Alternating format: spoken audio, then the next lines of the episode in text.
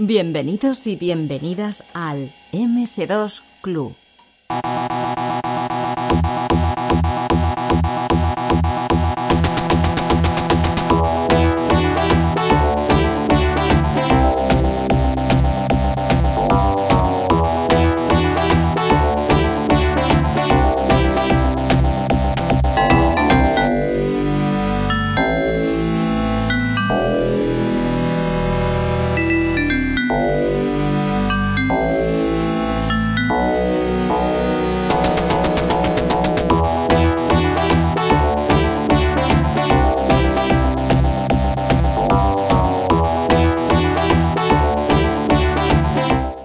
No podía ser de otra manera, en un podcast que habla de, MS2, ¿no? lo que sería el sistema operativo típico del PC, pues hasta el año 95, eh, hay un juego que, seguramente casi todos conocéis, el que no lo conozca, que se ha caído ahora mismo de un árbol, que es el PC Fútbol, y aquí tenemos uno de los responsables, que es Carlos Abril. Buenas noches, Carlos, ¿qué tal? Buenas noches, encantado. Igualmente. Y, bueno, ya sé que, yo te llamo por el PC Fútbol, pero joder, eh, yo he jugado a uno de los juegos eh, que mejores portadas ha tenido. Yo creo que has tenido mucha suerte, ¿no? Que, es el Fantis. O sea, que tú empezaste en esto de la informática con, con un Spectrum. Sí, empecé Empecé con el. O sea, a programar empezamos mi hermano y yo con eh, esto que ponen clases de informática en el colegio, que era la novedad, y el primer mes apunta todo el mundo y en el segundo mes solo hay dos personas. Con el Basic. Eh, sí. Y entonces eh, no sé, había Commodore 64, un par de Commodore 64. Ah, muy bien. Mi hermano se sentaba en uno y yo en otro. Eso es el poco, el poco interés que había, ¿no? No, no, no poco interés, es que no sé por qué, a nosotros nos encantó y entonces nos leíamos las cosas y, de una clase a la siguiente, o sea, de una semana a la siguiente, eh, nosotros ya estábamos pintando cosas, moviéndolas por la pantalla y la gente estaba con el for y preguntando al profesor, pero eso del for, ¿por qué? No sé qué, ¿sabes? O sea, íbamos a ritmos muy diferentes. vale, vale. Hombre, seguramente en un par de meses ya sabías más que el profesor, tranquilamente. Sí, seguramente. De, cosas de Basic, eso sí, estoy convencido. Y, y de Commodore 64 muchísimo más, eso seguro. Porque el tío era, o sea, el tío sabía de informática, pero era de, empresas de estas, estilo grandes, ¿sabes? Y, y, después, sí, después el ordenador con el que empezamos a programar, eh, que nos prometió mi padre si sacábamos buenas notas, eh, fue el Spectrum. Y, ahí sí, acabó el curso, mm, nos compraron un Spectrum, nos lo dividíamos mi hermano y yo, y, y ahí mi hermano hizo Nanamet, yo hice Fantis, y lo de la portada también es un poco, no, no es que sea, o sea, he tenido suerte, sí, pero por otra parte, yo puse, cuando hice Fantis al principio, el personaje era un astronauta. Sí. Y de repente un día decidí cambiarlo a una chica que rescatara al chico además del Nonamet. Ah, muy bien. y, entonces cuando me llamó a Pili para preguntarme sobre un poco la historia del juego, de qué iba, que no sé qué, toda la historia para, para poder pensar en una portada, le dije, pues quiero que sepas una cosa, he puesto el personaje femenino solamente pensando en la portada que me podrías hacer, que me iba a gustar más que si el personaje fuera más femenino. Sí, pues te voy a hacer una portada que te vas a cagar. y así es, de verdad. Y así es el tío. Le dije, es una Me hizo una portada muy buena, pero el tío, eh, ya cuando le empecé, cuando le empecé a contar la historia y le conté eso, que, que además era verdad. O sea, yo recuerdo que las portadas de Aspiri, pues veía alguna de West Bank, de no sé qué, y, los tíos nunca me, me, acababan de gustar, ¿sabes? Me, parecía que los dibujaba como muy cuadradotes, muy... y en cambio las mujeres las hacía bastante bien. Bueno, es que a ver, eh, él estuvo dibujando cómic erótico, sobre todo en Italia, y, claro, pues eh, lo que más destacaba en este tipo de, cómic eran las mujeres, además, eh, que Fantis es que se parece muchísimo a su personaje fetiche, a, lo que sería Lorna, ¿no? Sí, exactamente. Así que, bueno, o sea que, sí, me hizo una buena portada, pero yo también se lo puse fácil. vale, vale. Oye, todos estos juegos que, eran para Dynamic, que no lo hemos dicho, pero bueno, todo el mundo lo debe de saber. Eh, yo sé que vosotros hacíais las, algunas de las versiones, pero no todas, ¿verdad? Mm, bueno, sí, de Fantis hizo la versión de MSX, la hizo, digo de MSX, De Atari ST la hizo Marcos, Marcos Jurón. Y de PC la hizo un tío que no me acuerdo el nombre, que, era un, programador que estaba empezando o algo así. O el cuñado de no me acuerdo de quién, ¿sabes? Y además la hizo, lo hizo en Basic. Basic precompilado con unas librerías que había hecho Florentino Pertrejo para, para que se pudiera programar en Basic, pero fuera rápido, ¿sabes? Ya, ya. Entonces, eh, el sistema este R1 que se supone que iba a sacar versiones para todos los sistemas, esto para tus juegos, por ejemplo, no, bueno, para tus juegos y los de tu hermano no, no funcionaba, ¿no? Todavía. El R1. Yo creo que de R1 sí utilizamos algo. Yo, por ejemplo, en la versión de MSX sí utiliza las R1, sí. O sea, las R1 lo que hacían era, era básicamente una serie de rutinas que simplificaban el acceso a, a la pantalla. ¿sabes? Para que, era lo que más se diferenciaba entre el Spectrum, el Amstrad y el MSX y esas cosas. Por ejemplo, eh, lo que hacía básicamente es que, eh, como la pantalla del MSX la podías eh, configurar, por así decirlo, la configuraba un poco para que se pareciera a la del Spectrum. O sea, el acceso. Y entonces yo sé que sí se utilizó. Mi hermano, mi hermano también las utilizó, creo que para el Navy de Amstrad. Pero vamos, creo que, o sea, las utilizó, pero creo que muy básico, o sea, utilizó un, poco. vale, no, no, para todo, ¿sabes? En cambio, para, para o sea, lo que fueron R1 para las diferentes máquinas. Sí. Y, por ejemplo, para el Fantis de MSX, pues eh, mm, sí se utilizaron y, y, Marcos utilizó eh, Basic precompilado, igual, utilizando las R1 para pintar, ¿sabes? Vale, vale. Igual, vale. Que, igual que empecé. Vale, o sea, no era un sistema como este de Philips que tenían en Opera, ¿no? Era una cosa más sencilla que te creaba el proyecto, como quien dice, y luego tenías que, mirar que estuviese todo bien o directamente tocarlo todo, ¿no?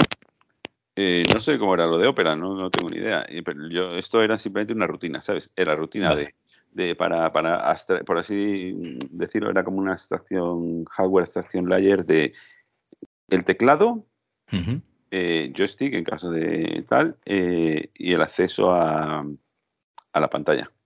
Eh, o sea, lo que era, tenía rutinas de pintar sprite, pintar texto, pintar no sé qué, tal, es una serie de, de pequeñas rutinillas que entonces el programador no se tenía que preocupar dependiendo de la máquina. Vale. Ahora que dices eso teclado, ¿tú qué eres más de OPQA o de QAOP? OPQA. OPQA, vale, vale. Y, es, lo, único, y es lo único que existe. Es lo único que existe, perfecto. muy bien, muy bien. Esto es una, deformación de la gente. o sea, nosotros, en Dynamic, o sea, yo cuando, cuando dijeron lo de Q, como lo digan lo otro, no sé. QAOP. nosotros en Dynamic yo recuerdo que siempre era, ponme OPQA, ¿sabes? Cuando venía, cuando probábamos cualquier juego que venía tal, y siempre era redefine era eh, ponme OPQA. Ponme, Pablo Ruiz, por ejemplo, incluso hasta la época de FX, cuando hacíamos un. Eh, iba a probar un juego ya de PC de, ¿sabes? Pues el Navy que se estaba haciendo, el remake este que se estaba haciendo, él decía, a mí, a mí ponme OPQA.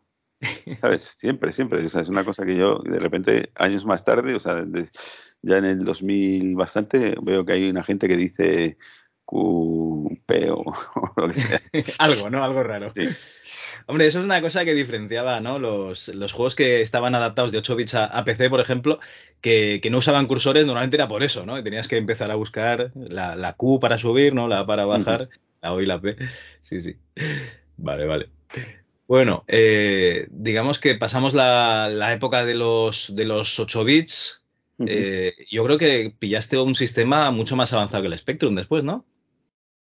El Amiga. Cogí el, eh, o sea, con, el primer pago que tuve del, del el segundo pago que tuve del, del Fantis, justo era la campaña navideña que había en, en Continente, allí en Alcobendas, el Continente que había que era un Carrefour, y, tenían en la esquina de una amiga con un juego que se llamaba Megas, con la música a tope, con unos altavoces ahí y tal, y claro, yo me quedé alucinado y me, y me lo compré tuve la suerte de poder eh, de tener el dinero fresco. Y me lo, pude me lo llevo puesto, ¿no? Exactamente, le dije, quiero este ordenador, quiero este monitor y quiero... ¿Y dónde puedo conseguir juegos? Si me compras una caja de discos vírgenes, yo te copio unos cuantos. Eso me dijo el vendedor. Y, me lo llevé. Luego mi madre, ¿para qué quieres otro ordenador? Si ya tienes varios ahí. Y no sé qué. yo, tenía el Spectrum, el MSX y el Amstrad. Y mi madre decía, ¿para qué quieres más? ¿Sabes? Madre mía, cuatro ordenadores en casa, tú solo, madre mía. Sí, y, y encima Amstrad teníamos dos, o sea, mi hermano tenía su Amstrad CPC 6128 y yo tenía el mío, que era con los que, lo que le trabajábamos al principio. Después tuvimos el PC, a final de la época de los 8 bits, tuvimos el PC, eh, el Amstrad que había, eh, no me acuerdo cuál era, el, el 1512 Sí, 1512, el que tenía disco duro, disco duro y disquetera. Eh, y ese lo utilizábamos porque había un sistema que se llama el Programmer Development System, que el PDS, que nos permitía, vamos, si eso lo hubiéramos tenido años antes, hubiéramos arrasado, ¿sabes? Porque nosotros funcionábamos en, en el Spectrum con cintas. Sí, sí, sí. entonces, claro, cargar el ensamblador en una cinta, no sé qué, para ejecutar, que se reventara, rebobinar con el dedo, volver a cargar, no sé qué, así todo ese proceso, eh, comparado con lo del PC que tenías ahí, los gráficos, el programa, no sé qué, eh, cambiabas, le dabas y lo pasaba a toda velocidad al, al Spectrum o al Amstrad o lo que sea, y lo ejecutaba ahí. No solo lo ejecutaba, sino que podías ver posiciones de memoria del, del, del Spectrum o del Amstrad, ¿sabes? De la máquina Target que estuvieras. Sí. digo, joder, eso. Dices, porque ya entendía yo por qué. O sea, a mí me flipaba que algunos programadores de Inglaterra hicieran los juegos que hicieran porque, porque ¿sabes? Tenían un trabajo, una, un pulido detrás, ¿sabes? Que, que yo veía imposible. Hombre, claro, si tú tienes que estar, yo qué sé, eh, el 55% del tiempo preparando la, la, base del programa, o sea, rebobinar, volver a cargar, etcétera. Claro, eh, 55, o sea, es una cosa salvaje. Y luego, claro, cuando fuimos allí a un ECT, y vimos el sistema que con el que estaban programando los de Hewson y los de no sé qué, y todo, que era el PDS este, dices tú, sabes que, claro. Estaba haciendo el primo. Estamos, somos unos pringados. Y eso. Y en, y en, y en y el Amiga ha sido el ordenador con el, vamos, prácticamente de los ordenadores con el que más he disfrutado. Me, encantaba el assembler que tenía y el, o sea, la sintaxis del assembler siempre con el destino, el registro destino a, la derecha. Y, la verdad es que lo llevé al límite. O sea, programaba eh, con el blitter, eh, hice una rutina de, de, acceso al disco a bajo nivel. Eh, un montón de cosas. hice con, él, hice hay unas rutinas de, de RS232 para mm, conectarlo con el PC y poder tener gráficos, porque tampoco tenía disco, disco, duro en el Amiga yo, para poder tener eh, gráficos en el, en el PC y poder pasarlos al, a la Amiga y todas esas cosas. Hice un montón de cosas, la verdad. ¿Qué, lo haríais? ¿Por algún puerto paralelo o alguna cosa así? Sí, por el puerto serie. Ah, vale, y, y, entonces ahí eh, o sea, empecé a hacer varios proyectos míos, que, por ahí tengo algunos gráficos, y, entonces me ofrecieron hacer eh, en ese momento un programador, que creo que era además el segundo programador, eh, abandonaba el Lorna de Aspiri, y, entonces me lo ofrecieron a mí. Y yo dije, ah, pues qué bien, ya está. Y, y me puse, hicimos, hice los gráficos que luego un vecino de allí me los mejoró con 32 colores, incluso me acuerdo de haber hecho cosas en el Amiga con 64 colores, que tenía uno de los bitmaps solamente para oscurecer la paleta de los 32. Y,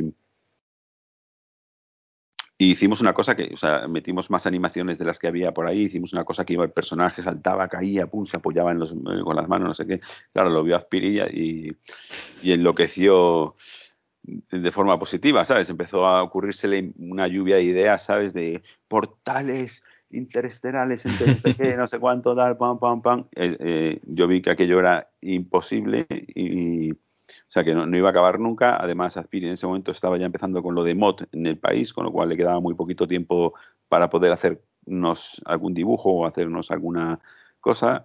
Luego, además, nosotros no éramos trabajadores de Dynamic, nosotros éramos freelance. Había un montón de freelance que bueno, la mayor parte de los, muchos de los desarrollos de Dynamic son de freelance, que eran gente que trabajaba en su casa, terminaba el juego, iba a Dynamic y si le gustaba, pues te lo sacaban. Bueno, era el, método de trabajar, ¿no? Que hacían eh, algún desarrollo interno y luego publisher de, otros desarrolladores. Sí, por eso que la mayoría, la mayor parte de los de los juegos así con más éxito son de de freelance, o sea, hacen de publishers. Eh, bueno, nosotros, en nuestro caso, en el caso de mi hermano y mío, como hicimos el Non-Namet y el Fantis, y ellos hicieron de publisher, pues, y yo era un poco plasta, iba a verles de vez en cuando, pues sí, sí establecimos una relación así más, más, eh, o sea, mi hermano luego hizo el Navy, con lo cual ya era, ya era, aunque éramos freelance y no cobrábamos nada por hacer el Navy, eh, o sea, no, nos pagaban nada adelantado ni nada, pero ya era un proyecto de, de, de Victor, ya era un proyecto de Dynamic, ¿sabes? Y, y, con lo cual, pues ya sí que teníamos, aunque no éramos gente que trabajamos solo en nuestra casa, sino que ya teníamos, eh, hablábamos de algunas cosas más y teníamos cierta relación con ellos. Porque a todo esto estamos hablando que, que vosotros sois estudiantes todavía, ¿no? Tu hermano y tú. Sí, yo cuando salió el artículo este en el Dominical del País, uh -huh. estaba en tercero de UF. Tenía, Madre mía. Voy a cumplir 17 años. ¿Y la idea que teníais cuando estabais ahí programando para Dynamic y ganando dinero y al mismo tiempo estudiando es me voy a dedicar a esto o, o luego teníais alguna idea de, de, de, estudiar alguna cosa determinada? Bueno, mi hermano hizo Teleco, o sea que mm. a él, él, tal. Yo sí que en un momento dado, pero creo que era más, más cuando ya empecé con la parte de PC fútbol y eso que ya le dije a mi padre que, que no quería seguir estudiando. Vale, vale. Mi padre me dijo que de eso nada. Pero es que, claro, yo lo veo ahora, ahora que soy padre, y de sí. hecho debo tener la misma edad que eh, tenía mi padre cuando yo se lo dije, lo ves y dices, y, y, más antes, o sea, ahora menos, pero más antes, es decir, lo que te valor, profesionalmente te valoraban si tenías carrera, ¿sabes? mucho sí, más, sí, tenías sí. mucho más acceso. No, no, ahora, ahora ya no te valoran eso, tienes que tener tres o cuatro carreras para que te lo valoren realmente. Pero antes sí, eh, sí que es verdad que, que, en la generación de nuestros padres era, sácate la carrera que en carrera no te va a faltar trabajo. Mm, exacto. Vale, vale. Oye, ¿y el Amiga entonces hiciste algún desarrollo para, para Dynamic? Hice, entonces estuve haciendo eh, cuando mm, estaba, o sea, nosotros éramos free, lo que te estaba contando, nosotros éramos sí. freelance, uh -huh. entonces los freelance nos llevamos el, eh, nos pagaban el 30% de, no sé si era de la facturación o del beneficio, creo que era de la facturación, o sea, del precio eh, venta al público del juego, sí. menos no sé cuánto, o sea, que a lo mejor era el tal, nos, nos llevamos el 30% de las ventas. Pero en el caso del eh, Lorna, que era el que estaba haciendo, ese eh, solo me iba a llevar el 15. Y Porque el otro 15 era para, para Spirit, ¿no? y entonces, claro, yo digo, al final estoy haciendo yo todo el trabajo, estoy haciendo yo tal, Spirit no tiene tiempo y, y, le dije a Pablo, es que no sé, no sé si me merece la pena, porque el juego tal y como está hecho, simplemente le cambio al personaje y le pongo un Space Marine aquí disparando, va a molar más y además me llevo el 30%, ¿sabes? Eh, sí. Que no es por llevarse el 30%, sino porque además el otro, el 15%, pues Aspiri ya estaba con lo del mod y ya estaba volcado en eso y no, y no, no estaba trabajando en el proyecto. Entonces, no, no, que al final, al final es tu proyecto y, y claro. realmente tú, por ejemplo, quieres sacar un juego, te está diciendo Aspiri que, que quiere hacerlo como si fuese un, un, sandbox, ¿no? Y dices, a ver, ¿estamos locos o qué pasa aquí? Sí. no lo voy a acabar nunca ni voy a cobrar. Exacto, y entonces en ese momento cuando le dije a, Pablo, es que yo no sé, ¿sabes? Si, si no, me, no puede dedicarle tiempo al proyecto y encima voy a tener que hacer el split, el, o sea, dividir la, el 30% este en dos, y una mitad para él y no sé qué, a mí no sé si me interesa. Me dijo, pues yo sinceramente preferiría que hicieras la versión de Navy Moves de, de Amiga a que hicieras el, el Lorna. ¿Sabes? Porque además en ese momento ya estaba, a lo mejor había ciertos roces entre Aspiri y Dynamic, porque Aspiri. Hacía las portadas de Topo, ¿no? De Topo, se puso también a hacer las portadas de Topo, uh -huh. y entonces ya, pues ahí hubo. Y entonces me dijo, le dije, ya, pero es que yo no, no quiero quedar mal con Aspiri, ¿sabes? me, me, me, caía fenomenal y me llevaba muy bien. Y me dice, no te preocupes, ya esto lo gestiono yo. Y, pero vamos, ya te puedes dedicar al, al Navy de, de Amiga. Y yo hice la versión de Navy de Amiga que al principio, ellos, o sea, Dynamic quería que, que, como estaban con el sistema este de ports, ellos querían que utilizara los gráficos del Atari ST y sí, para un sí. desarrollador de Amiga eso era un, un, sacrilegio, ¿sabes? Entonces... Es como, como usar los, el sistema de pantalla, ¿no? De pintado del Spectrum para el MSX, ¿no? Que eso, los, la gente de MSX le, se vuelve loca, sí, sí. Pues esto, y entonces yo cogí los gráficos y los pasé de 16 a 32 colores, ¿sabes? Todos los paneles que eran azules, eh, cianes en Atari ST, yo les puse, había unos que eran verdes, otros cianes, otros no sé qué, los misiles en vez de ser tal, me, luego, luego cuando hice muchos de esos cambios, Nacho Ruiz los vio y, y se picó en el buen sentido, ¿sabes? Y dijo, espera, que yo también y tal. Hizo, hizo más cambios, más, más, o sea, retocó más los colores de otros tal. Lo, el, el, personaje de lanzallamas, por ejemplo, cuando le disparabas, yo hice que, que el tío muriera y explotara, ¿sabes? Salió una explosión.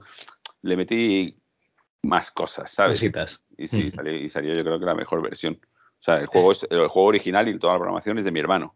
Pero Sí. yo, el port, en este caso, de, de Amiga es el que mejor quedó porque yo me, me puse a... Le pusiste ahí, te esperaste, puse- digamos. Le puse cariño, porque tenía cariño a la máquina. Vale, vale. Oye, un par de preguntas. ¿Se parece en algo el, el Lorna que al final salió con, con lo que tenías tú hecho? Pues la verdad, es, la verdad es que no vi el Lorna que salió. Vi alguna foto por ahí, pero no lo jugué nunca. O sea, había algunos gráficos que eran, eh, obviamente, basados en los mismos dibujos. O sea, nosotros- yo tenía un, un pack de dibujos de Aspiri, ¿sabes? Pero en, en las fotos que vi, porque el juego no lo jugué nunca, lo que sí vi es que eran mucho más grandes en pantalla Sí. y... No sé, es que no lo jugué, ¿sabes? Pero me parecía como que tenía un poco menos de, de- de pulido, ¿sabes? Vale. No, a mí no me gustó, ¿eh? O sea, yo, yo lo probé, emulado, Sí. eso sí. Si ves pantallas del, del Lorna que yo estaba haciendo, sabes que hay algunas por ahí, por alguna revista, o, o incluso creo que en mi Instagram, o no sé qué tal, porque me las adonías, mm, le dejé los disquetes y me las. eh, y con un amigo suyo, pues sacaron los gráficos de la amiga, ¿sabes? Que Vale, no tenía forma de recuperarlos. Y me los recuperó hace unos años para un artículo. Y, y si los ves, yo creo que tienen mucho más. Mucho más colorido, eso sobre eso seguro, porque Eso seguro, sí, sí. sacaron mu- un montón de colores pastel y luego el tamaño y toda la historia claramente se veía como más jugable. Vale, vale, vale. Y la, y la segunda pregunta. Tú te llevabas el 30% de los beneficios, bueno, después de descontar eh, gastos, o entiendo, o impuestos, de, del port de Navy Moves de Amiga. Eso, en ventas de Amiga, ¿cuánt- ¿cuántas copias se vendieron? O sea, tu amigo este del continente que te lo copiaba los disquetes, por ejemplo, este no vendió ninguna. Pues de Amiga no se vendía mucho en España. Sí, sí, sí. ¿vale? Por eso te Lo digo, que por eso pasa- te Lo digo. que pasa que, claro, en, en Inglaterra pues sí se vendía y en Alemania sí se vendía. Y lo único que no tengo ni idea de las... de- o sea, el problema que tuvo el Navy, el Navy Moves Sí. ¿vale? Eh, fue que ya fue cuando le pilló a Dynamic eh, en crisis y entonces ya les costaba pagarnos. ¿Sabes? Vale. O sea, nosotros sabíamos que habían vendido, a lo mejor nos decían, hemos vendido 10.000 copias, pero no las podemos pagar hasta no sé qué, porque tenemos que no sé cuánto. Y ya ahí empezaron los sufrimientos, ¿sabes? Vale, vale, vale, vale. No, no, te lo iba a decir por, por comparación. Si sabías más o menos lo que se había vendido de. Ni idea. De hecho, No, cuando, vale. cuando, cuando creamos FX Interactive, es decir, muchos años más tarde, Bastante más, claro. más tarde, pues mi hermano Nacho quiso volver a, la parte, a los videojuegos porque él había estado desde que hizo Navy Moves apartado precisamente por el, por el quemazón que tuvo, porque estuvo dos años haciendo el juego porque le se lo cambiaron varias veces, ¿sabes? Que si el tamaño del personaje, que si el no sé qué, no sé cuánto, y cuando lo terminó, pues le pagaron muy mal. Yo, vamos, le pagaron poco y mal. Sí. Y, o sea, se le debía bastante pasta. Y, y entonces cuando le dije a Pablo, oye, Pablo, que mi hermano le gustaría volver a, a- a videojuegos y no sé qué y no sé cuánto, eh, Víctor dijo, yo, Nacho es uno de los mejores programadores que... que- o sea, hizo, hizo, hizo alguna cosita, nos ayudó en alguna cosita en, en Dynamic Multimedia y a- con lo cual Víctor le tenía un montón de cariño, es uno de los mejores programadores con los que me entiendo. Y, Pablo Ruiz, en cambio, me dijo, sí, además es uno de los, nuestros máximos acreedores. Porque la pasta Digo, que le debemos, ¿no? y le digo, ¿qué? Y dice, sí, porque eh, o sea, de, de la parte de Neighbors hubo un montón que no se le pudo pagar. Me cago en la leche. Vale, vale, vale. Oye, eh, ¿qué percepción había de, de los juegos de PC en esta época en la que se sacaban las conversiones CGA estas de, de los juegos de 8 bits? ¿Qué percepción teníais vosotros? ¿Esto era mercado para jugadores o esto era un, un añadido, una curiosidad como el PCW y cosas así? Pues yo no, yo creo que no he jugado a ningún juego, o sea, los he visto, pero me atraían tan poco que lo- los juegos de CGA No tengo ni juegos de CGA con el, con el Viper este del, del PC, que yo creo que no he jugado ninguno. O sea, me suena que puedo haber jugado alguno, pero si me preguntas, no tengo recuerdo de ninguno. ¿Sabes? A mí el PC, lo primero, la primera máquina que tuvimos fue el PC, es el 640, ¿no? El, el, de Amstrad. Sí. Eh, que ya tenía eh, la EGA. Hombre. Y con lo cual ya teníamos colorecitos, ya teníamos cositas. Y, lo siguiente, en cuanto pude, porque había un amigo que tenía un, uno con una VGA, tenía el modo este de 256 colores, en cuanto pude me cogí una máquina con una VGA con 256 colores, con su super resolución de 320 por 2 por 200. 200 pero claro, 256 colores, para los que veníamos del Spectrum y de tal, era la pasada, ¿sabes? Y, yo empecé a programar ya con, con VGA. O sea, hice cosas con la EGA, pero realmente cuando me metí a, hacer cosas en, el, en, el, modo de 640 x 480, ¿sabes? Con, con, 16 colores solo, ¿no? Sí, con 16 colores, pero todo el sistema de las GFX estas de con, eh, ventanas que se abrían a toda leche, con todos los textos, con no sé qué y no sé cuánto, todo lo eso, eso lo hice en Assembler para la VGA 640 x 480.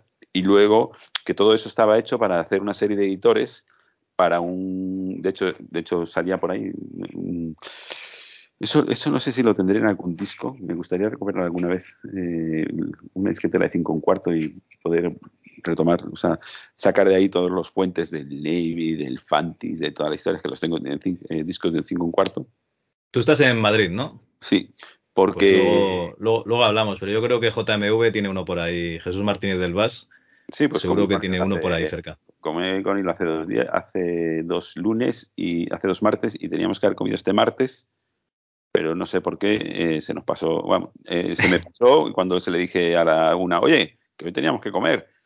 Me dijo, sí, me ha puesto una reunión a las cuatro. Pero pues comeré con el, el, martes que viene o el pues, siguiente. Coméntaselo porque estaba buscando una disquetera hace, hace poco, de 5 y cuarto. Hace poco, igual es el año pasado, ¿eh? hace poco para mí, no me hagas mucho caso. Y, y, yo creo que ya lo habrá solventado. Y si no, no te preocupes que conocemos más gente que puede tener una disquetera por allí. Bueno, pues entonces yo hice todo este sistema de, de ventanas y de tal, que, que, era. Realmente sigo, o sea, lo digo, es, es, lo más rápido que he visto nunca, porque estaba todo hecho en Assembler, uh -huh. realmente, y además con, un, con todas las funciones de pintado, de no sé qué, y además con un pequeño interface para C, que era cuando empecé a programar en C, con lo cual la, la pequeña lógica que había estaba hecha en C, pero el resto estaba todo hecho en Assembler. Estás hablando y, ahora de los catálogos multimedia que hacíais ya en Dynamic Multimedia. De, Hemos cambiado de, de, empresa. Estábamos hablando de. No, es que no, no, no, existía, ah, vale, vale. no existía, Dynamic Multimedia. Vale, vale, vale. vale Dynamic estaba de, capa caída, uh -huh. ya estaba liquidando básicamente, pero yo estaba haciendo todas esas, esas, rutinas porque estaba haciendo mis editores, porque estaba haciendo un jueguecito para la eh, VGA de 320 por, 2, eh, por 200, pero todos los editores para coger gráficos, para tenerlos y no sé qué, no sé cuánto, los estaba haciendo eh, también en el PC en 640 por 480. Con 16 vale. ¿sabes? ¿Y, de qué, ¿Y de qué era el juego, por curiosidad? Era, por eso digo que es que lo tengo por ahí, era el Nonamet 2. O sea, tengo unos gráficos que vale, ponen Nonamet vale, 2, que de hecho creo que los debo tener porque me, me, suena que en el artículo este de Adonías sacó alguna imagen. Salía, sí, sí, sí, salía alguna imagen. O sea que debo tener por ahí algunos de recuperados. De, porque yo utilizaba el de Luz Paint en PC uh -huh. y, y, y, las, y lo recuperó, recuperó por ahí algunos. Vale, vale, vale. Entonces, Entonces tú, tú, estabas trabajando, igualmente, ¿estarías haciendo esto en, en Dynamic o te pasaste por ahí a enseñarlo? Yo, yo seguía freelance como en mi, como en mi casa. Entonces, eh, de vez en cuando, como iba a verles, pues ellos ya habían dejado la Torre de Madrid y estaban en un, en un chalet en las Lomas. Ya cuando estaban básicamente liquidando y cuando ya aquello fue degenerando poco a poco y tal. Y, y, y, una de las cosas que tenían era una especie de caja así con un par de joysticks que me dijo Víctor que era la máquina con la que habían hecho el Hammer Boy y no sé qué y tal historia. ¿El Mega Phoenix y el Hammer Boy que querían pasar a máquina arcade? O... Sí, pues tenían el prototipo que era un, un, una especie de caja con joysticks solamente, ¿sabes? Que dentro, y que lo abrías, lo podías abrir así como un cajón y, y dentro tenía la placa con, no sé, con, con un, una tiga, o sea, un Texas Instrument, no me acuerdo cuál era el, el número y tal, y, y entonces me, me, dije, joder, ¿puedo probar a hacer algo con esto? Y me dijo, sí, me lo llevé a casa. Como yo ya estaban ahí de capa caída, me lo llevé a casa. Y entonces... recuperando, recuperando pasta. no, no recuerdo, no recuerdo, no, luego, luego se lo devolví, se, se lo llevo. Eh, eh, es que a mí, a mí me molaba todo la de la tecnología. Entonces, eh, no me recuerdo cómo si es que había unos disquetes con la información del Texas Instrument y no sé qué. Sí, sí, había unos disquetes porque había una demo de, con un, avión en 3D. El caso es que eh, me puse y, pues como en aquel entonces era de, estarme horas y horas, eh, conseguí pintar en, la máquina esa, eh, en Assembler, sprites que iban a toda caña y se movía el personaje y salían bolas por todos lados, ¿sabes? La, típica demo de sprites de aquella época, ¿sabes? Que empezaban a mover todo tipo de cositas y tal. Y, además lo conecté con el editor ese que te digo que estaba haciendo en, el PC. ¿Vale? mi, idea, era Tool en el PC, que tengo mi disco duro, ahí guardo mis gráficos, o sea, hago los gráficos, los guardo, no sé qué, y luego ya los paso a la máquina por el RSS2 o por lo que sea. ¿Vale? Y entonces, ahí fue cuando Víctor eh, vino para mm, pedirme si tenía una Mega Drive, porque se iba a ir a, San Sebastián a ver a Ricardito, a, Ricardo Puerto, porque les habían, habían llegado a un acuerdo con Electronic Arts que les iba a dejar sacar, iban a sacar el Risky Woods. El Risky. para, para Mega Drive. Y entonces cuando vino a casa, pues le dije, mira lo que he hecho. Y entonces le enseñé lo primero, las rutinas con los botoncitos donde le enseñaba los gráficos, que no era, no se lo quería enseñar a él para nada, simplemente como le iba a enseñar lo, como lo que había hecho para la máquina. Sí. Primero encendí el PC, salieron las ventanas, sacaban los gráficos, salían no sé qué tal, tío. ¿Y eso? Digo, no, es un sistema de ventanas que me he hecho para tener aquí los editores y no sé qué, no sé cuánto. ¿De qué, de qué año estamos hablando, por cierto? Estamos hablando del año... 91. no, no, sí, 91, 90, 91, sí. Vale, que el sistema de ventanas eh, básicamente era el editor de MS2, el Biomax del DR2 y poca cosa más. Sí, sí, pues iba, iba muchísimo más rápido que todo, que todo eso, ¿sabes? O sea, iba a toda caña. Pero porque estaba todo programado en Assembler eh, para la VGA en exclusiva, o sea, no había eh, capa de abstracción de layer, que, o sea, bueno, en inglés, ¿sabes? Hardware Abstraction Layer. Sí que los otros sistemas sí tenían que tener, ¿sabes? El Windows 1.0 que había, o como le llamaran, y no sé qué, pues que era una castaña, y el DR2 también, y era otra castaña, y el, otro, ¿cómo se llamaba? El de... No me acuerdo cómo se llamaba. Eh, no sé, había, había unos cuantos. El Amstrad también tenía alguno de estos de, sí, pues de simulación de ventanas. Eran, eran, bastante castañeros. Yo, como lo mío estaba programado para eh, VGA, accediendo a los puertos en Assembler, con bitmaps, con tal, pues iba a toda caña. Y entonces lo vio, él se fijó un montón en todos los editores, que no era mi intención enseñarla, y luego también vio todo lo de los sprites moviéndose y el personaje, no sé qué, y el scroll de fondo, y dice, has hecho, has hecho más tú en un mes que los seis meses que los programadores que teníamos ahí dentro. y le digo, no sé, claro, yo estaba viciado, los otros estaban trabajando, ¿sabes? Sí, sí, sí. Y, y me dijo, oye, ¿y eso? es todo este sistema de ventanas y no sé qué, se podría utilizar, por ejemplo, para hacer un catálogo de libros. Porque tengo una amiga que me está preguntando si se podría hacer un catálogo, como en aquel, empezaba, en aquel entonces empezaba a sonar el multimedia, se podría hacer un, un, catálogo de los libros para intentar en un disquete con, eh, en las librerías. Yo dije, claro, se puede hacer aquí y tal. Había hecho unas rutinas también de conversión de, de fotos, ¿sabes? Y no sé qué. Ah, pues hablaremos. Cuando me voy a, San Sebastián y hablaremos y no sé qué. Y entonces, cuando volvió, pues era cuando empezamos a hablar de hacer el catálogo de McGraw Hill, ¿sabes? Que había una amiga, Susana Balboa, que, que trabajaba allí. Después el, también el catálogo de PC World y todas esas cositas que fueron saliendo. Y fueron saliendo y ahí todavía no era, era Dynamic, en teoría, ¿sabes? Aunque estaban en Galería de Valle Hermoso, en una oficina pequeña y los y eran, solamente los tres hermanos, o sea, solamente estaban, yo iba a la, salía de la facultad y iba y estaba solamente Víctor, Nacho y Pablo, y de hecho no había nadie más. estaban ellos allí solos porque no había nadie más. Y no era multimedia porque todavía no tenían el sistema de multimedia tuyo. Tenían deudas, tenían no sé qué, pero empezamos a trabajar en esas cosas, en los catálogos, en, de PC Word, en no sé qué, algunos proyectos que nos salieron, una campaña de, Renault con el Megan que se podía. Todo esto sería en disquetes todavía, ¿verdad? Sí, sí, disquetes. No existían los CDs todavía. y, una, campaña de, Renault en el Megane en el que salía y podías cambiar las llantas y podías cambiar el color del coche y no sé qué tal, que los tíos se quedaron súper viciados y nos dijeron que iban a parar una campaña de marketing que tenía para ver no sé qué, pero, pero finalmente no salió.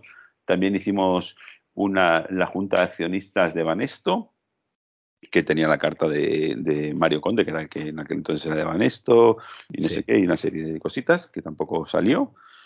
Y luego, como tenían el, los restos del, del Mitchell, ¿sabes? Mm, pues fue cuando, oye, ¿por qué no juntamos esto con un pequeño selección de equipos, ¿sabes? De no sé qué, hecho de aquí para allá. Entonces yo hice la parte de, selección de equipos, pero todo eso todavía no es Dynamic Multimedia, ¿sabes? Todavía eso es Dynamic. Todavía es Dynamic. Oye, eh... ahí no soy socio ni soy nada, solamente un tío que me encantaba hacer las cosas y llegué a un acuerdo con ellos en que de lo que decíamos, la mitad era para ellos y la mitad para mí. Un par de cositas antes de meternos en, el simulador profesional de fútbol. Eh, de catálogos multimedia entiendo que, que, a buen puerto solo llegaron estos que has comentado. Ya nos metisteis, ¿no? En, luego, en, hacer otro tipo de catálogos todavía. Y lo segundo, el simulador profesional de, fútbol tiene la base de datos de equipos de la Liga Profesional de Fútbol y de jugadores, entrenadores, etcétera. ¿Teníais que pedir algún tipo de permiso? ¿No teníais que pedir permiso a nadie? Eh, ¿Se hacía la vista gorda? ¿Le daba igual a la gente? ¿Cómo iba esto? Vamos a ver, éramos unos chavalillos que yo, tenía ahí, o sea, cuando abrimos Dinami Multimedia y todavía no lo habíamos abierto, yo tenía 23 años, con lo cual eso lo, había, lo hice, sí, o sea, Dinami Multimedia se fundó en el 93, eh, en el 92 debió ser cuando sacamos el simulador profesional de fútbol y lo que hicimos fue coger, eh, hacer una pequeña base de datos que salían los nombres de los equipos, le pinchabas y salía el entrenador y los nombres de los jugadores, elegías unos un darle a jugar y ibas al partido, pero luego el, partido no volvía porque no tenían la forma de cambiar ese código, ¿sabes? Eso era, no teníamos permisos, no éramos producto oficial de nada, no éramos de nada de nada. Y esto además, además no se vendió con Hobby Press y por eso todavía esto no es Dynamic Multimedia, ¿no? Esto se distribuyó con otra empresa. Lo sacamos con el grupo editorial Jackson. Vale, vale. Y entonces, a raíz de salir con el grupo editorial Jackson, fue cuando José Ignacio, que era el dueño de Hobby Press, llamó y les dijo, Pablo y Víctor habían tenido mucha relación con José Ignacio porque eran muy buenos anunciantes en la época de Micro Hobby y Micromanía, ¿sabes? Sí. cuando era Dynamic. Sacaban a los anuncios aquellos de qué pasa en la mansión Dynamic y tal, que molaban todo. Y, le dijo, ¿cómo hacéis esto con, mis, con mi competencia? cuando, cuando hemos sido amigos y hemos tenido mucha relación. Y Pablo le contó un poco cuál era la situación en la que estaban, ¿sabes? Que, estaban con deudas gordas, que estaban con hipoteca, rehipoteca, que no sé qué, un montón de tal. Y, y entonces José Ignacio le dijo, vámonos a hablar, sentémonos a hablar, que, porque yo, yo quiero, como empezaba a sonar en multimedia, ¿sabes? Pues yo quiero también pasar mis revistas a multimedia y tal, y no sé qué. Se sentaron a hablar y fue cuando se decidió crear una compañía que se llamara... Lo de Dynamic Multimedia también es que todos los documentos que yo hacía, ¿sabes? De, de los catálogos de McGraw Hill y de PC Word y toda la historia, siempre ponía, a mí me, me, hacía, me encantaba hacer documentitos así con los loguitos, ¿sabes? Entonces ponía arriba el, loguito de Dynamic, ese que, salía todavía con la de, de barritas y torcida, pero yo siempre ponía debajo Multimedia Department. bacalá, no existía ningún departamento ni nada, pero yo siempre ponía en multimedia departments. Bueno, y que además, ¿qué es lo que dices tú? Que es lo que más lo petaba eh, a principios de los 90, bueno, hasta mediados de los 90, esto del multimedia era el, futuro. El, negocio de los 0.000 millones de euros que le llamaban. Nadie ganaba nada, pero todo el mundo decía que iba a ser un negocio millonario. Oye, Carlos, hice unas oposiciones el, el año pasado de informática, de profesor de informática de formación profesional, y a que no sabes cuál era el último tema del temario oficial, el PC multimedia. Toma ya. Igual el temario lo pusieron ese año, ¿eh? en el 92 también te digo. Me lo creo. Me lo creo. Y, a Pablo le gustó y Pablo dijo, pues llamémosle Dynamic Multimedia. y, fue por eso o sea, por sacarlo con el grupo editorial Jackson, que José Ignacio llamara, que esto lo explicaron en la situación en la que estaban, en la cual se decidió crear esta compañía, que además José Ignacio al principio ten en cuenta que el primer PC Fútbol vendimos 7.500 copias, ¿sabes? O sea, que, que eh, bueno, el que no se llama ni PC Fútbol, el del simulador profesional de fútbol, vendimos 7.500 copias. Que claro, para cuatro chavales está muy bien, pero que mm, ahora mismo tú haces un juego y vendes 7.500 copias y no te, no te toma en serio nadie, ¿sabes? Por cierto, que eh, 7.500 copias que tú no viste un duro, ¿no? No me acuerdo si algo vi o no. Ahí, ahí, fue, yo, ahí fue cuando les di el aviso, el segundo aviso. O sea, bueno, eh, pero, pero a cambio te metieron en, el, en lo que sería como socio de la empresa, ¿no? Con accionariado. Sí, sí, sí. Ahí fue cuando ya se, cuando se creó Dynamic Multimedia, eh, ya me ofrecieron ser socio. Yo estuve profundamente agradecido por eso, porque además iba, era socio a partes iguales con ellos. Teníamos un siete y medio cada uno, no, no fueron los típicos ratas de, bueno, te vamos a dar. Eh, es que hace poco abrí una, intenté abrir una compañía con un tío y me dijo, voy a dar un 2,5% en Phantom Shares. Digo, esto no es un abrir una compañía juntos. Pero, en cambio, estos fueron muy honestos. Abrimos la, eh, la compañía con el mismo porcentaje cada uno y, y, yo eso lo agradecí eternamente y muchas de las veces en las cuales había ya momentos de debilidad por el exceso de trabajo que teníamos, eso fue lo que me mantuvo, ¿sabes? Eh, Sí, que yo, yo soy miembro de aquí, ¿no? Y no salir por patas, sí. Oye, pero entiendo que tendría más acciones. Eh, eh, sí, el, 70%, el 70% eran de José Ignacio.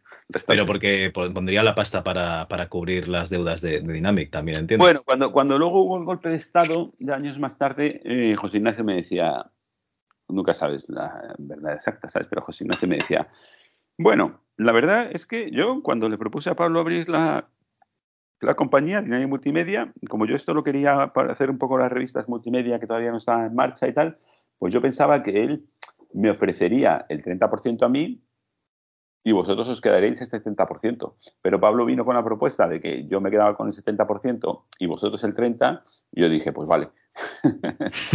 o sea que eso negocio. Todo, pero no sabes tampoco. Ya, ya, ya. Vale, bueno, 7.500 copias del simulador profesional de fútbol, pero aquí se empiezan a hacer ya las cosas mejor porque el PC Fútbol, que yo creo que es el 2, el que sale en 93, aquí ya tienes una cara conocida en portada y esto se distribuye en todos claro. los kioscos. Pablo, Pablo, vamos a ver, Pablo en ese aspecto, eh, que, que, le acabo de ver hace un rato, por cierto, Pablo Ruiz, eh, y de hecho, eh, de hecho, el martes estuve con él también tomándome unas, unas copas. Eh, siempre ha sido muy bueno en toda la parte de marketing, ¿sabes? Le encantaba hacer análisis, de, o darse sus paseos, irse a los kioscos, irse a las tiendas, irse al corte inglés, ver cómo estaban los productos, ver cómo estaban las cajas en los lineales, ver cómo eran las cajas. Todas esas cosas le han encantado y siempre lo... Y entonces hizo un análisis muy bueno y era, oye, en aquel entonces eh, si tú ibas al corte inglés, que era donde se podían comprar videojuegos, aquello eran como basureros, ¿sabes? Estaban, estaban las cajas destrozadas. Me acuerdo de intentar comprar el Outrun de Atari ST y estaba la caja destrozada y le llego al tío y le digo, es que no están los discos, no están los discos, pues busca por ahí, se habrán caído. Coño, pues eso es el corte inglés, que en teoría era tienda pija. Claro, era así, pero estaba así, la parte de software, como no había, eh, era transición eh, 16 bits a PC y, en medio estaban las consolas, ¿sabes? Pues aquello se convirtió en un basurero. Entonces Pablo tuvo la idea muy buena de, oye, y ver cómo había empresas que sacaban cosas en kiosco y dijo, a kioscos hay no sé cuántos mil en España, ¿sabes?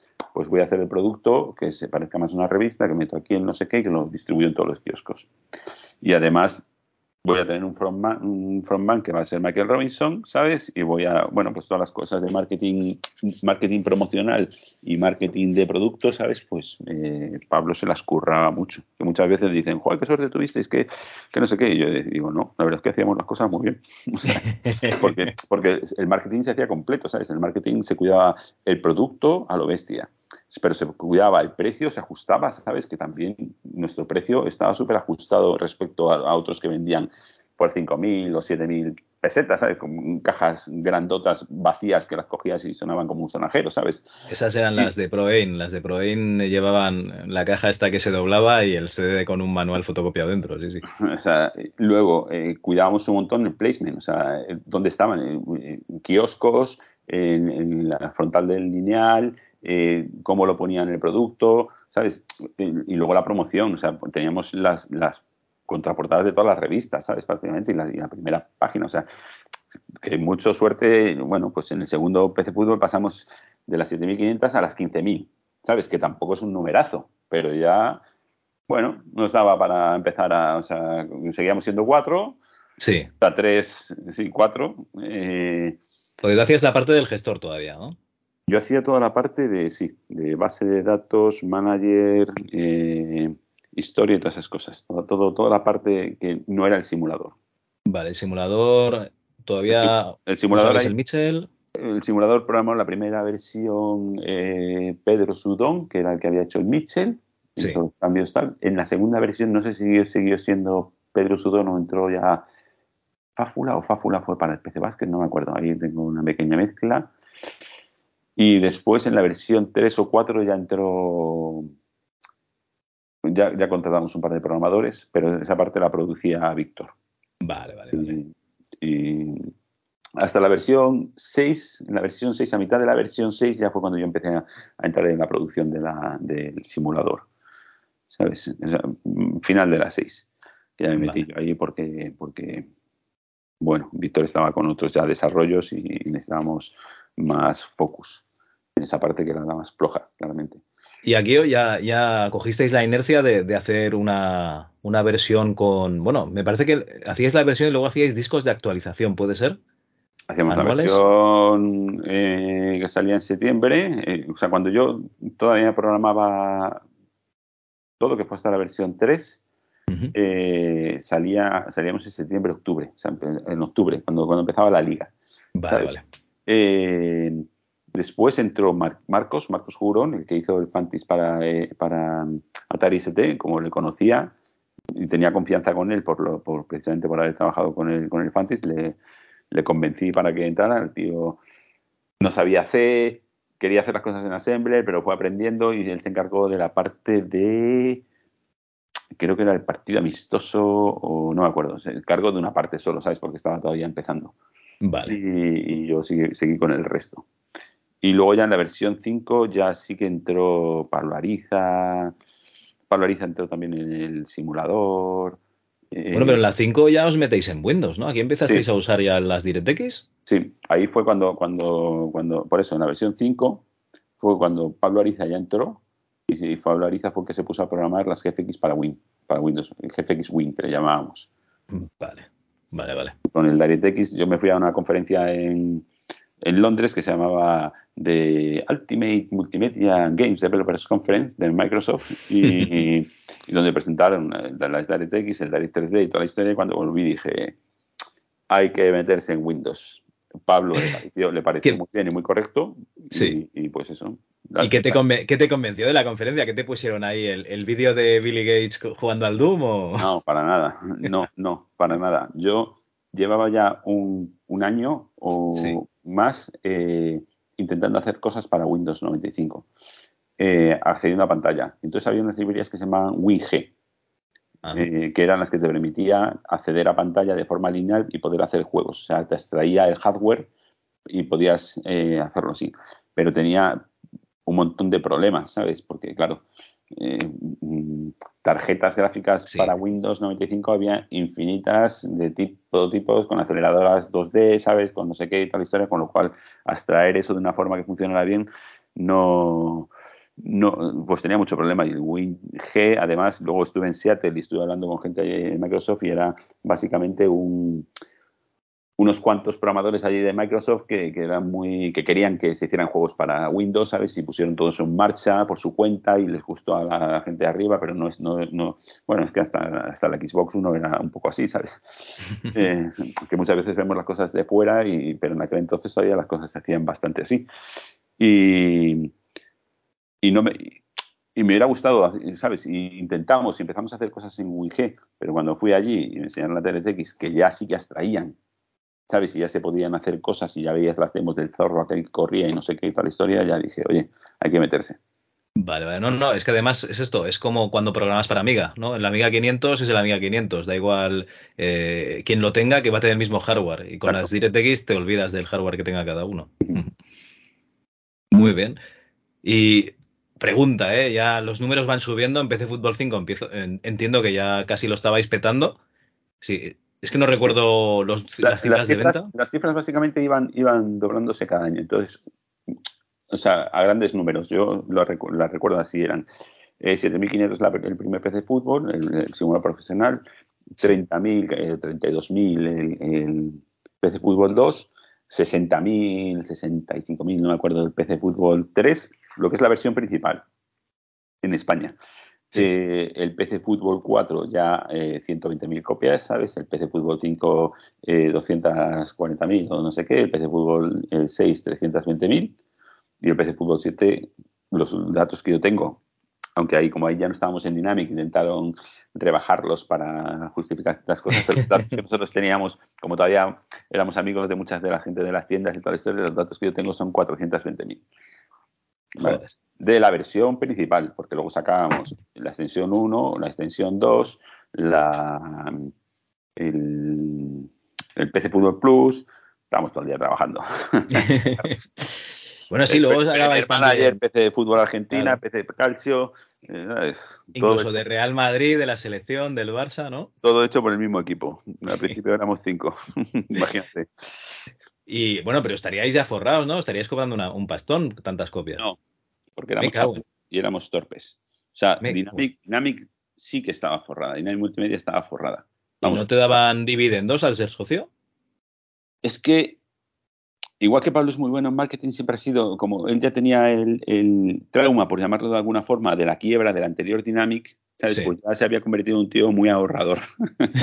Lo reinvertía en empresa. Entonces, no, eh, muy ahorrador. Entonces, cuando nosotros nos fuimos, o sea, cuando José Ignacio dio golpe de Estado, llamado así por, eh, o sea, yo lo llamo así porque él, él me, lo, me, lo, llamó así, me dijo, Carlos, esto es un golpe de Estado. Yo me bueno, pero golpe de Estado siendo la, el socio mayoritario tampoco, ¿eh?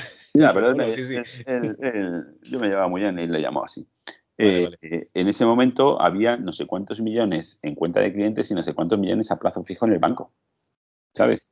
Y yo, yo me quedé como diciendo, ¿y por qué no nos hemos repartido esto? ¿Sabes? Estoy aquí con mi, con mi coche cutrecillo y mi tal, ¿sabes? Bueno, ¿qué se le va a hacer?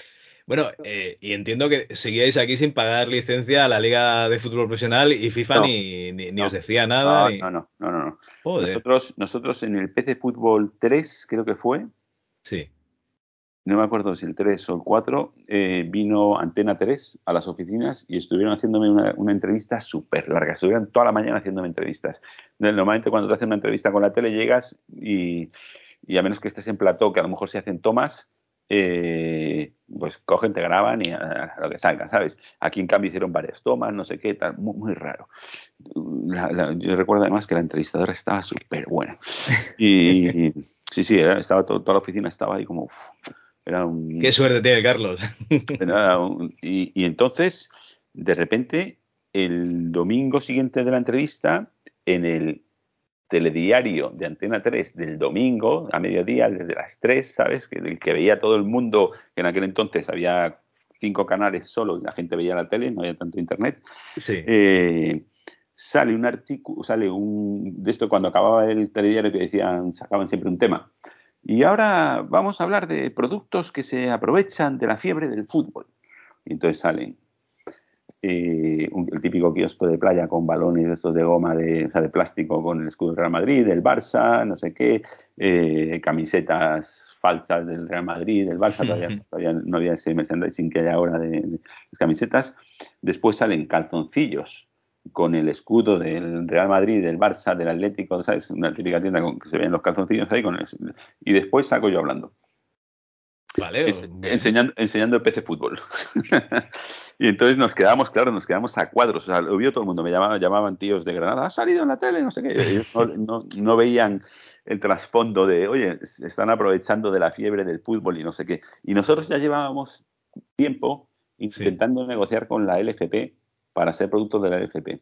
Pero no te, la LFP, y, a, por ejemplo, la, AC, la ACB funcionan súper profesionalmente, fenomenal, y ya creo que ya éramos producto de, desde la CB desde el principio con el PC Basket. Vale. Pero la FP era el típico mundo del, del Gil, del otro el que le pegó, de no sé cuánto, ¿sabes? Sí, esto de los juegos, esto es para críos, esto no nos interesa, ¿no? Los caciques de los pueblos eran los, los, presidentes de los, de los clubs. Y, con lo cual aquello era una merienda de negros horrible. Y no nos, no nos respondían, ¿sabes?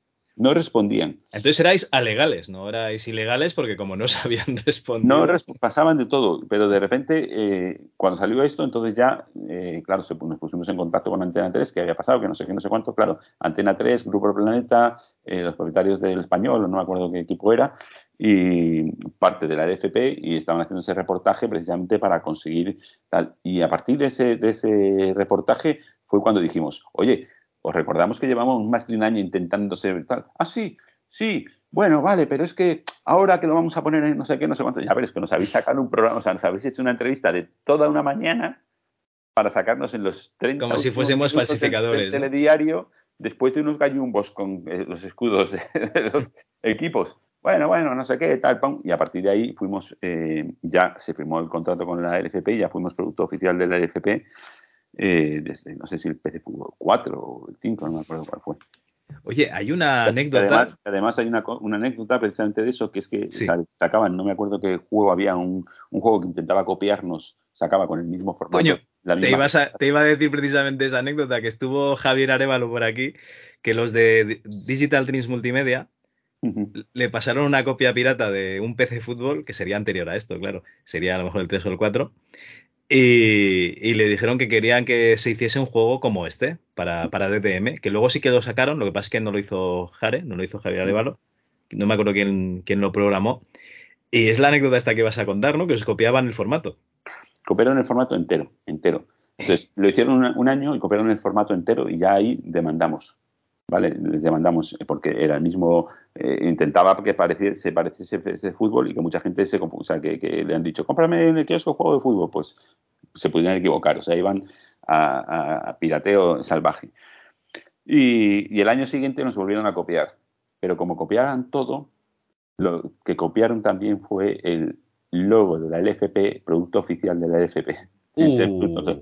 Y entonces ahí ya fue los abogados de la LFP y los machacaron, ¿sabes? Los, los, llegaron los tíos diciendo, por favor, no, nosotros ya ahí, o sea, vosotros habéis copiado, nosotros os demandamos, demandamos ya la, por la versión anterior por copiar tal, pero ahora vosotros la habéis, o sea, habéis vuelto a hacer una versión, habéis vuelto a copiar exactamente lo todo con el error de copiar también que es producto de la liga de la FP, producto final de la FP y, se los, y ya se los cargaron.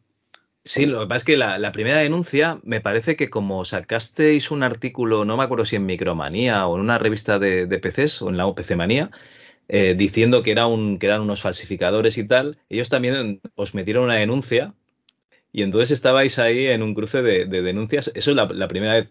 Supongo que la segunda, cuando os copiaron el logo de la Liga Profesional de Fútbol, ya la, liaron parda. La liaron parda porque ahí fueron los de la FP.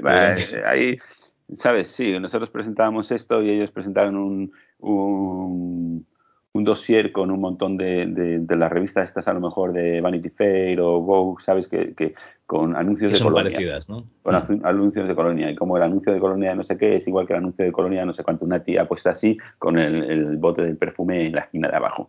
¿sabes? y todo eso para alegar que, oye, la imagen era la misma, pero que pasa en todos los sitios. ¿sabes? Muy bien. Oye, y tú estás hasta, hasta el PC Fútbol 7. Sí, eh, yo, hice el PC Fútbol 7 y, lo sacamos en enero y un poquito más tarde de sacarlo fue cuando, cuando nos, fuimos, cuando nos marchamos. ¿Y seguías cobrando lo mismo? ¿O ya habías hablado con, con quien tuvieses que hablar para, para solventar esta situación? vamos a ver, yo, cuando, cuando empecé a trabajar en cuando creamos Dinami Multimedia, llegué al acuerdo con, Pablo Ruiz de que cobraba 80.000 euros al mes. 80.000 pesetas, pesetas. 80.000 pesetas, 80.000 estaría guay. ojalá, ojalá 80.000 euros. 80.000 pesetas al mes. Y la cuestión es que yo trabajaba mogollón de horas, incluido fines de semana y toda la historia. Crunch continuo. Y cuando me, sí, pero como me encantaba tampoco lo sufría, ¿sabes? no tenía mucha vida social. Y cuando cuando me fui a las oficinas seguí trabajando mogollón y empecé además con el PC Basket todo, o sea, el PC Basket, el no sé qué, hacía de todo.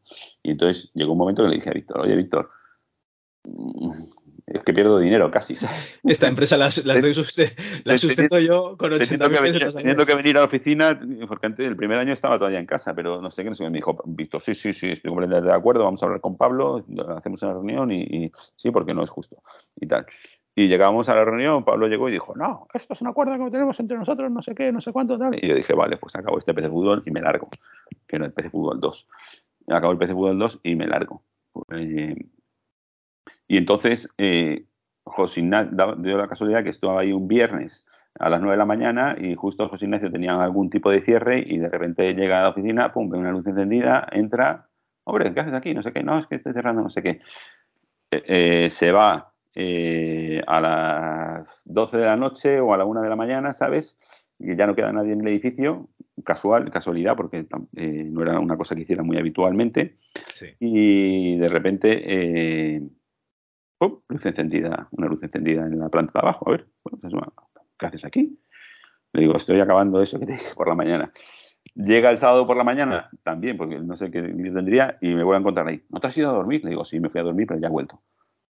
Y me dice, ¿pero tú cuánto estás cobrando? Digo, 80.000. ¿Qué? dice, cualquier secretaria de las que tengo arriba cobra mucho más que tú. digo, ya, pero ya llegué a un acuerdo, no sé qué. Pues eso se lo pienso decir a Pablo porque eso es imposible. Eso sí, tú deberías estar cobrando medio millón. Y yo, se me pusieron los ojos, vamos, como, como los del tío Ginito. y, le dije, no, pero prefiero que no le digas a Pablo nada porque Pablo luego se enfada y, y vale, si le obligas lo hará, pero vamos a estar siempre ya enemistados. Y me dijo, me acuerdo sus palabras, me dijo, no, tú tranquilo, yo no estoy donde estoy por no saber tener mano izquierda.